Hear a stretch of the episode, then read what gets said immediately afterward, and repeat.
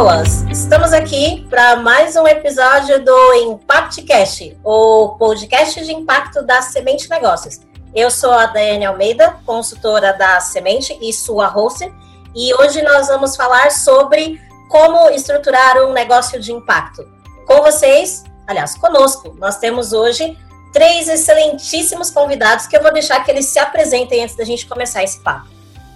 Oi, gente, eu sou a Aline, sócia da Semente, é, entusiasta de negócios de impacto e com aí uma experiência de laboratório de empreendedorismo social. Oi, gente, eu sou a Ellen, eu sou Raiz de Impacto aqui da Semente, economista e consultora de negócios de impacto. Olá, eu sou o Juliano, sou também um dos sócios da Semente, trabalhando aí com impacto há alguns anos, também sou artista e vamos compartilhar conhecimentos. E se você ouviu o primeiro episódio, somos nós mesmos.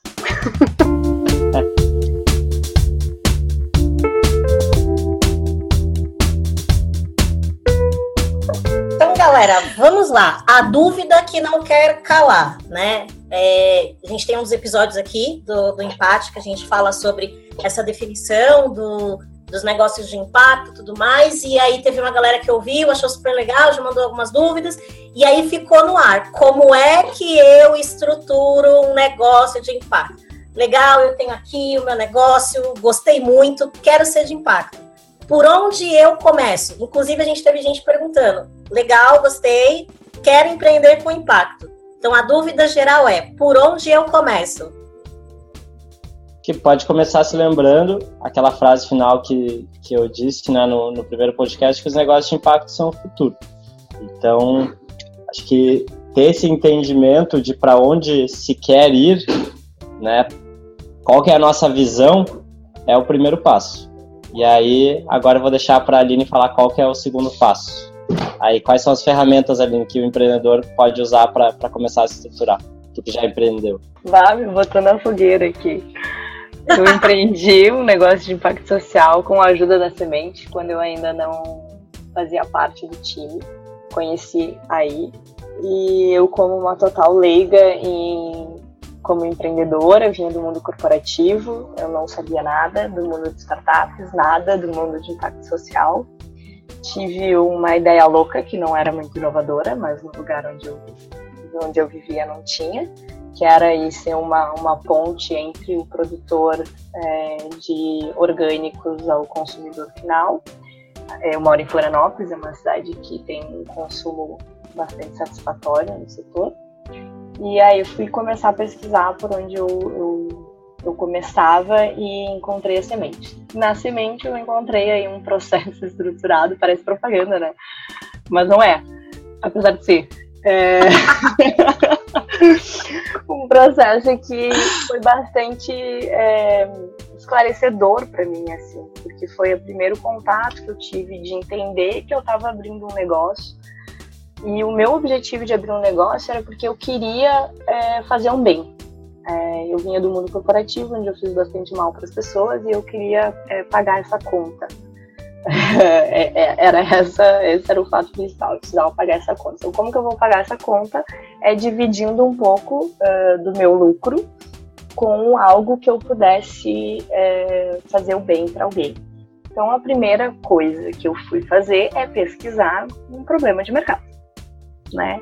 E aí, é, dentro lá do, dos problemas de mercado, uh, que era um problema que eu tinha, né? Normalmente o empreendedor começa assim, uma dor própria eu fui pesquisar se essa dor era só minha ou se era de geral. E aí cabe para qualquer tipo de negócio, né? Falem com as pessoas. Não sei se era por aí que você tinha pensado, Ju.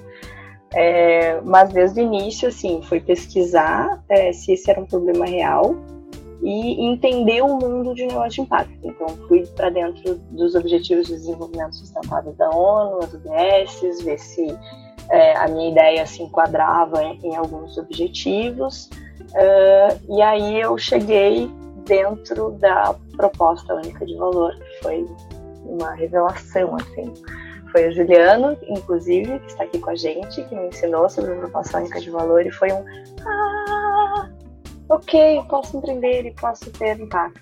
E aí foi isso. Muito legal, Aline. Agora, o que, que é, no fim das contas, essa tal de proposta única de valor? Ah, mas daí eu vou ter que chamar os consultores aqui presentes para poder explicar para mim. Ellen e Juliana, explica aí de novo. Então, acho que de um jeito fácil, rápido de entender, é aquele, aquela frasezinha bem curtinha é, que explica de um jeito rápido e claro para um público-alvo espe específico. Então, você tem que comunicar diretamente para alguém o que, que você gera de valor, como você faz isso e como você entrega. Então, até, por exemplo, é importante a gente entender que se a gente tem públicos diferentes, a gente vai ter que ter propostas de valor diferentes para esses públicos, porque pode ser que a gente esteja gerando um valor diferente para públicos diferentes. É, ele matou a charada. É em cinco segundos, como que tu explica para alguém o que, que essa pessoa vai ganhar usando o teu produto ou serviço? E essa pessoa pode ser uma criança, uma, uma vovozinha, todo mundo tem que, tem que entender. Então, tem que ser muito assertivo nessa frase. Acho que uma boa dica, por exemplo, para a gente testar se a nossa proposta de valor ela faz sentido, é mapear então esse público. Você tem lá a sua hipótese de público-alvo e dentro delas as suas personas, tá?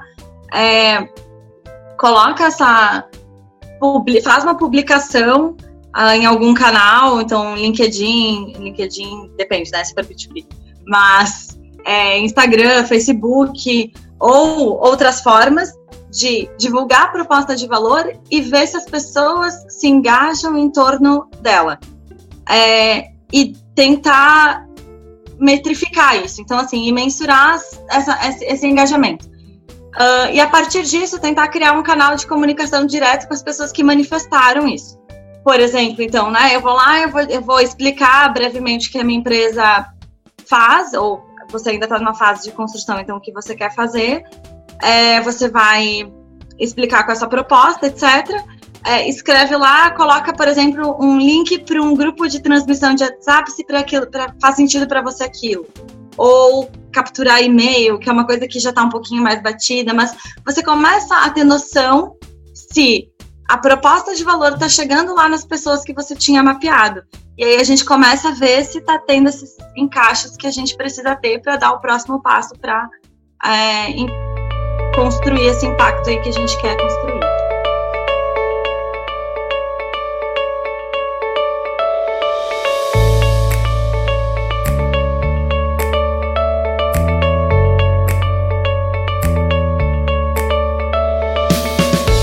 Pegando esse gancho do que a Ellen falou, de qual que é o impacto que a gente quer gerar, eu vou puxar aqui porque o papo é sobre ferramentas para estruturar o negócio, né? Como que a gente pode estruturar o negócio. Então, tem uma ferramenta que todo negócio de impacto tem que, tem que ter, que é a teoria da mudança ou tese de impacto, tem esses dois nomes, e tem várias várias ferramentas diferentes para fazer, né? Tem vários modelos diferentes para dizer a mesma coisa. O que, que é essa coisa? É um, um encadeamento lógico de como que a gente vai fazer para causar uma transformação em uma realidade. Basicamente é isso. Então eu olho lá os objetivos de desenvolvimento sustentável e eu digo, bom, a minha visão é chegar nisso como que eu vou fazer? Eu vou fazer isso, que vai, daí vai acontecer tal coisa, depois vai acontecer tal coisa. Então, logicamente, eu consigo explicar como que eu vou gerar o meu impacto. E tem uma segunda ferramenta que é bem conhecida, que é o, o modelo de negócio, né, o, o Canvas do modelo de negócio, Business Model Canvas, que ele descreve a lógica de como que o negócio vai operar. Quem são meus clientes, qual que é a minha proposta de valor, como que eu entrego esse valor para os clientes. Então ele descreve essa lógica de como que eu crio, entrego e capturo valor. E existe uma ferramenta que foi criada recentemente focada em negócios de impacto que une essas duas, a teoria de mudança e o modelo de negócio, que é o modelo C. C de change, né, mudança em inglês. E essa ferramenta ela une os, a, teoria, a teoria de mudança com o modelo de negócio para tentar unificar, fazer com que é, não existe uma briga né? Ah, eu quero gerar esse impacto, mas eu tenho esse, esse canal, por exemplo, né? Então, que as coisas conversem desde o começo. Então, para estruturar o um negócio, eu tinha que fazer o modelo C é uma das primeiras coisas. É porque elas são bem complementares, né? Porque existia, assim, uma certa é, dúvida se fazia um ou fazia outro, é Canvas, a teoria da mudança, não, são complementares e o, e o, e o C ele veio para ajudar nesse sentido, né? Que a, a, teoria da mudança ela vai usar o Canvas, porque é, o, é, o, é onde você vai acompanhar toda a vida do teu projeto e vai servir como um mapa, assim, né? É isso, né? Serve um mapa para guiar seus próximos passos, ajudando muito no que a gente falou também no primeiro episódio dos indicadores de impacto, porque lá dentro vai ter as suas metas e métricas é, para seguir, né? Então é uma ferramenta super completa e essencial de se conhecer. Pois é, gente. E daí o que, que a gente faz quando a gente tem depois o canvas preenchido e a teoria da mudança preenchida, né? Porque o papel, ele aceita tudo. E, e aí a gente faz o quê? Com um monte de post-it colorido. É, e aí eu acho que é super importante a gente dizer que essas ferramentas, elas estão aí para a gente colocar o nosso negócio à prova e começar a dizer assim, hum, que hipóteses então? Ou seja, o que, que eu preciso aqui para manter o meu negócio de pé, essencialmente? é que assim, tem que dar certo, tem que acontecer, porque senão vai morrer o meu negócio. É, e aí a gente entra numa coisa super importante que para mim é toda a lógica do empreender nesse primeiro estágio, que é essa lógica de validando é, passo a passo e a gente ir tentando diminuir esse risco. Então, ao invés de eu ficar construindo todo o meu modelo C, aí Canvas mais a teoria da mudança, depois eu já vou contratar aqui alguém para fazer meu cartão de visitas, o meu site, aí eu tenho lá que eu quero fazer, sei lá, um e-commerce de não sei o quê. Antes de eu sair fazendo um monte de coisa, gente, tem testes pequenos. Então a gente vai usar a lógica Lean. Então a gente vai beber de, das metodologias uh, Lean de Customer Development, que, que a gente vai pegar lá com o mundo das startups e a gente vai trazer para gente. Para essa coisa de é, eu vou levantar essas hipóteses, ou seja, o que, que eu preciso aqui para manter o meu modelo de pé? Eu vou levar para o mercado e vou tentar testar isso de um jeito muito rápido, de forma eficiente, com o menor é, custo possível. E aí eu vou observar, hum, o que, que eu queria fazer com esse teste aqui? Ah, eu queria uh, entender se o meu, minhas pessoas eram essas mesmo. Ou se eu tiver já numa fase mais lá para frente, se o meu principal canal é esse aqui. Bom, eu preciso então observar a partir de uma construção de ter metas e métricas bem definidas e vou dizer, ok, minha hipótese está validada ou invalidada. E aí o que, que eu faço com isso? Eu construo uma nova hipótese, um novo conjunto de hipóteses, testo de novo, levo para o mercado, etc. Uh, acho que isso é o principal mindset que a gente tem que ter. Lógica lean, de validação. Uh, a gente pode voltar lá para effectuation, né? O que, que eu tenho nas minhas mãos agora. Quem que tem a minha volta que pode é, me ajudar a construir isso? Quem que eu conheço que é a minha rede que eu vou acessar?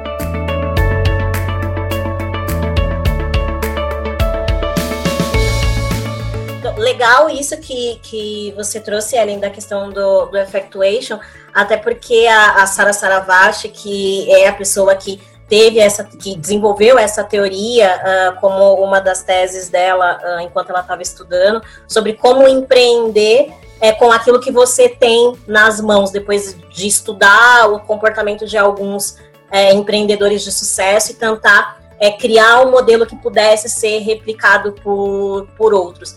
Mas, é, além do effectuation, que é uma coisa que eu acredito ser super válida, é, quando você está começando a empreender, independente se for com impacto ou não, é, eu percebo vocês falando muito dessa questão da teoria da mudança, que é necessário e que é uma coisa que acaba norteando é, o, a construção do, do negócio. E, e aí eu fico com essa dúvida: como é que eu faço para construir essa minha teoria da mudança? Porque o Canvas a gente até já tem um pouco mais de familiaridade, mas talvez a teoria da mudança seja um pouco mais difícil. Então, como é que eu faço para construir essa teoria é, quando eu estou ali pensando e desenvolvendo o meu negócio? Então, é, para construir a teoria da mudança, a gente começa pensando, ok, qual é o impacto que eu quero gerar a longo prazo, sempre pensando a longo prazo, na vida das pessoas, na sociedade, no mundo. Eu tenho que pensar quais são os objetivos que eu quero alcançar é, então, qual é a solução do problema? Uh, pensando nos públicos-alvos específicos. Então, volta lá para a nossa ideia de que daqui a pouco você vai ter pequenos ajustes e entregar coisas diferentes para esses públicos-alvos. Você tem que pensar os resultados que você vai alcançar é, quando esse cliente barra beneficiário for utilizar a sua solução. E aí isso é uma coisa bem legal, porque é, em negócios de impacto, uh, acontece de o beneficiário da sua solução, que é a pessoa para quem você está produzindo, pode não ser a pessoa que vai pagar o seu negócio, que vai te, é, rentabilizar o seu negócio. Então, ele não vai ser o seu cliente. Então, você tem que pensar isso, quais são os resultados que você vai alcançar para cada um desses atores que estão aí envolvidos, tanto o cliente quanto o beneficiário. E, por fim, as atividades para isso. Aí tem os sete passos de como a gente monta a nossa teoria da mudança. Começa pela árvore do problema, né? Que não é específica da teoria da mudança, mas está dentro de, de, processo Lean. É você abrir a sua árvore de problemas, né? Que é o que a Ellen estava explicando antes ali, de levantar essas hipóteses para validar ela no mercado. Então, você é, começa a, a, fazer o joguinho dos três anos, sabe? O joguinho dos três anos, que é o joguinho do porquê ah, eu quero fazer isso, mas por quê? Por quê? Por quê? E aí você vai a algumas camadas de porquê até é, ter essa, esse panorama geral, até não ter mais resposta, e aí quando você não tem mais resposta, aí você tem realmente um problema a ser resolvido. E, e, e além disso, eu vejo que, é, primeiro assim, essa questão que a Ellen trouxe de pensar no impacto a longo prazo é uma coisa muito pessoal, né? Então, Acho que tem que ser realmente assim, fechar os olhos, imaginar o que, que eu gostaria, sabe? O que, que é o, o ideal que eu vejo que, que vale a pena eu dedicar a minha vida para fazer isso. Exato. Sabe? Porque, cara, tem que ter muita motivação para empreender com impacto. É, assim, é muito, muito desafiador. Então, essa, essa imagem tem que estar tá sempre, sempre com você. Eu faço até um, um exercício que eu recomendo, que é o exercício de, de colagem pegar revistas e tal, eu vou lá e vejo imagens que, que tem a ver com o futuro que eu quero construir, recorto elas e colo num cartaz. E isso aí é muito, é muito motivador, assim, tu tá vendo essas imagens, isso vai, vai mentalizando, né, como a mentalização ela atrai e as coisas vão, vão acontecendo. Então, eu acho que essa visualização clara é um passo bem, bem importante que tem que se dar na hora de se construir esse, esse modelo ter isso muito firme para que nada te tire do, do teu caminho, né? Tu saiba qual é o teu caminho e consiga seguir a, a, a passos firmes, porque o maior desafio do negócio de impacto é manter a essência ao longo do tempo. O mercado ele vai tentando nos desvirtuar e a gente vai se reafirmando a cada, a, a cada dia, né? Então sempre tem que tomar decisões difíceis. A gente sabe o que, que, o que, que a gente quer e consegue se, se reafirmar.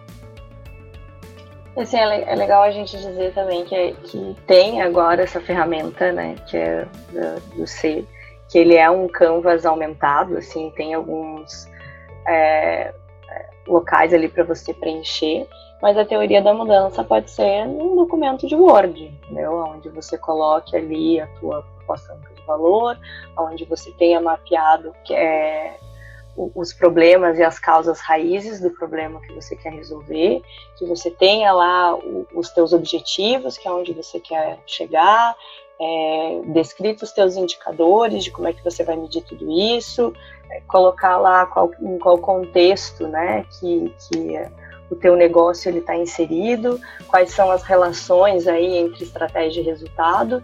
Se você colocar toda essa tua é, ideia de impacto né? E, e, como isso vai se reverter em ação mesmo, que aí tá, tá na parte dos números, você tem uma teoria da mudança. Ali o teu documento, que a teoria da mudança é isso, né? É o mapa para você não esquecer quem você é, o que você quer fazer, qual impacto você quer gerar e nortear isso durante todo o teu processo. E uma, uma coisa que eu gostaria de complementar, assim, é que, principalmente quando se empreende com inovação, tem que fazer esse processo que a Ellen falou, né? De entendendo o que, que eu preciso, o que, que eu não sei que eu preciso saber, né? Que hipótese que eu preciso validar, falando a mesma coisa de um outro jeito, e fazendo esses, esses testes para ter mais certezas do que incertezas.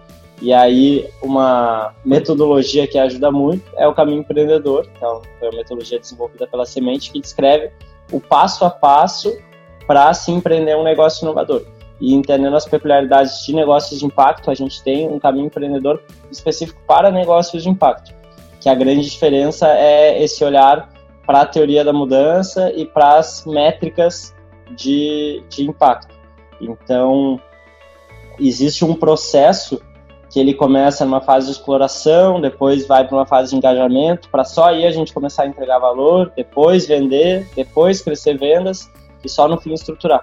E muitos empreendedores cometem erros de explorar o mercado muito superficialmente e já querer partir para uma fase de entrega de valor. Então, o que acontece é que eles vêm nos procurar quando o negócio está tá patinando, né? Por quê? Porque não fez bem as etapas anteriores. Então, a gente tem aí disponível no, no site da Semente a, a metodologia, né, para ser baixado. E, enfim, recomendo muito que quem está tá começando ou quem já está um pouquinho mais para frente também dê uma olhada para entender o que, que daqui a pouco deixou para trás ou quais são os próximos desafios que vai ter pela frente. Acho que uma coisa que é super legal também de dica, tanto sempre, né, gente? Sócios, colocar toda a equipe na mesa quando a gente está falando de qualquer negócio fundamental.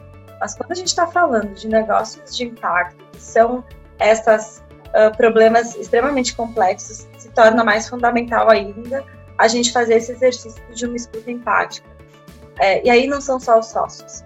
Aí a gente tem que tratar com todos os atores, os acionistas, os beneficiários, os clientes, né, etc, etc, que estão nesse ecossistema. E a teoria da mudança, ela é super importante que uh, seja feita com essas pessoas na mesa. Então, minimamente você e seu sócio, mas se você conseguir colocar esses, esses atores relevantes, alguns desses atores relevantes, para que consigam contribuir, uh, vai ser melhor ainda. E isso para se construir de forma colaborativa. Por quê? Bom, primeiro porque a gente vai conseguir uh, faz, sair de um debate superficial é, e entrar cada vez mais lá nas causas raízes de por que as coisas estão acontecendo. Depois, porque vai alinhar expectativas. Então, se eu tinha a vontade de é, fazer a teoria da mudança daqui 10 anos, que é o meu longo prazo, para limpar o rio, uh, determinado rio, e eu tenho esses atores com conhecimento na mesa, eu começo a me dar conta que 10 anos não é viável. Então, a minha teoria da mudança talvez tenha que ser 20. Então, talvez eu tenha que mudar o meu impacto de longo prazo para alguma coisa mais que faça mais sentido, o que caiba. É, e aí eu começo a desdobrar em os meus minhas metas de médio prazo e curto prazo. Bom, então a gente sai da coisa da panfletagem, das, das discussões superficiais, e a gente vai cada vez mais entrando nas causas raízes desse problema é, a gente aprofunda discussões, a gente vê se a intencionalidade de todos os sócios está realmente uh, presente e que ela é a mesma, porque esse time vai ter que se, trabalhar de uma forma muito coesa uh, ao longo desse tempo e que vai vir pedrada, né? A gente sabe que empreender uh, não é legal, é necessário, cada vez mais necessário e mas ele não é fácil, assim, sabe? Por mais que esteja cada vez mais, acho que com glitter e purpurina, e a gente é um pouco. uh, a gente tenta desmistificar isso, né? Uh, a gente precisa, quanto maior o volume de informações, etc., dados, melhor para todo mundo. É, a, a, teoria ela tem esse, esse objetivo, né, de você sair do é, quero mudar o mundo, quero a paz mundial e, a, e o fim da fome para ações reais dentro do teu mercado, dentro da realidade que você é, vive e o teu plano de escalar ou replicar é, de forma concreta, né? Pelo menos as hipóteses de forma concreta a serem testadas.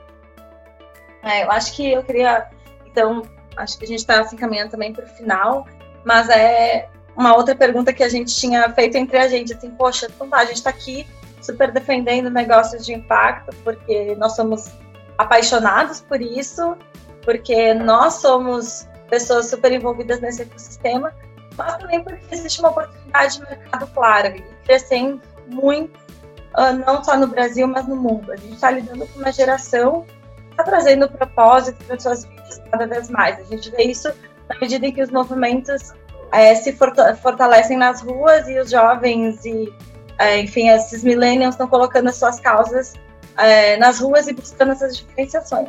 Bom, isso vai se refletir em todas as organizações, das organizações políticas, as sociais e, obviamente, os negócios, que são organizações vivas, em seus diversos estágios de maturidade. Então, a gente vê semanalmente casos de empresas que são cobradas nas grandes mídias porque não se posicionaram sobre algum é, algum conflito, alguma coisa que aconteceu relacionado dentro da sua loja, dentro do, seu produto serviço. É, e aí se usava ali é, até um tempo atrás a, essa sustentabilidade como marketing. A gente está vendo que não, as pessoas estão mudando seus padrões de consumo, olhando para isso, para tipo como eu consumo com impacto, como eu trabalho num lugar de impacto. Mais um cola na gente que é sucesso.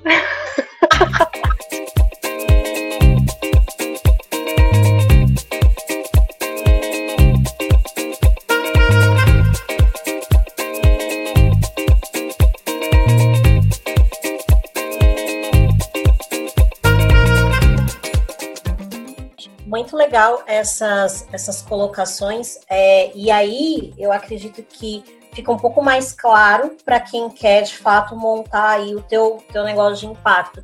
Então, das práticas de de fato entender se o problema que você está resolvendo, que você quer resolver, não é um problema só seu, mas é um problema de fato que mais pessoas se importam e de ali usar o teu canvas e essa fala da Aline foi bem interessante de é, usar de fato o Canvas como um mapa, não só de preencher com os post-its e esquecer ele depois, mas de sempre estar tá olhando e sempre estar tá, é, organizando com a, a, o, as coisas que você vai conseguindo validar ao longo do caminho. A questão da mentalidade de validação, então de você sempre estar tá, é, tirando o máximo de incertezas do seu negócio e aí construir uma proposta de valor que você consiga provar para o mercado e engajar pessoas ao entorno é, dessa proposta, dessa causa, para que de fato haja essa questão do impacto.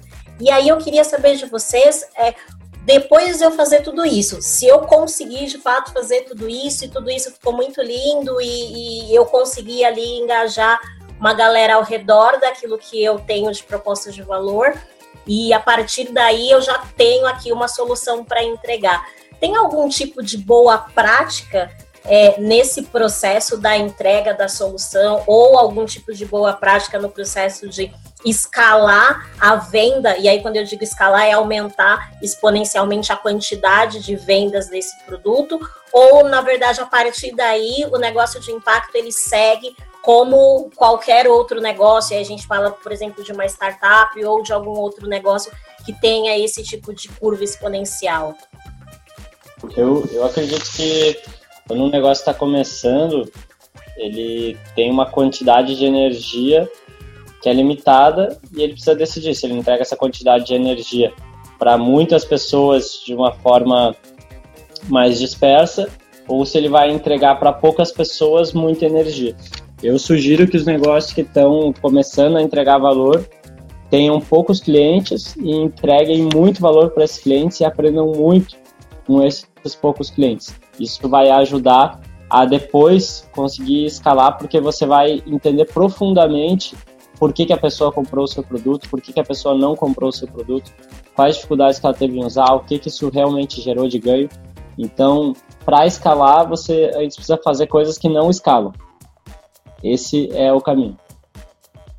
Exatamente. E é para qualquer negócio, né? Falar com falar com o teu público, falar com o teu consumidor, com quem você está vendendo, o produto ou o teu serviço. É ele que vai dizer se vai escalar ou não, se vai dar certo ou não, né? É, eu acho que a gente tem que entender que a inovação, assim, uh, ela é adotada pelo mercado em etapas. Então, bem isso que o Juliano trouxe. É, a gente foca, pega essa energia, até porque a gente provavelmente vai estar com um pouco. Uh, com pouca recurso ainda, né? uh, e a gente vai é, focar nos nossos entusiastas. Então, nos, nas pessoas mais aventureiras, que são obcecadas por inovação. Aí depois a gente move lá para os adotantes iniciais, que são pessoas uh, abertas também uh, a, a, a com, consumir soluções uh, diferentes, que vão ter mais margem de erro, é, você vai estar mais próxima dessa pessoa, então, é de, ou desse grupo de clientes, então é, você vai ter uma troca maior. E é nessas trocas com esses inovadores e adotantes iniciais que a gente consegue, de fato, ir lapidando esse produto para depois a gente chegar lá, passar pelo Vale da Morte, chegar na maioria inicial, na maioria tardia e etc. e fazer a inovação ser disseminada no mercado. Então ninguém começa grande, todo mundo começa realmente tendo que entender profundamente é, quem são as pessoas com quem a gente está vendendo. Então volto lá a dizer, colocar a cadeira do cliente sempre do lado da sua e entrar na cabeça desses clientes e entender de fato o que a gente está gerando de valor para eles. E vou dizer de novo, é, negócio de impacto é, tem o cliente tem o beneficiário. E talvez eu tenha que fazer isso, esse processo, para mais, né, para essas duas partes.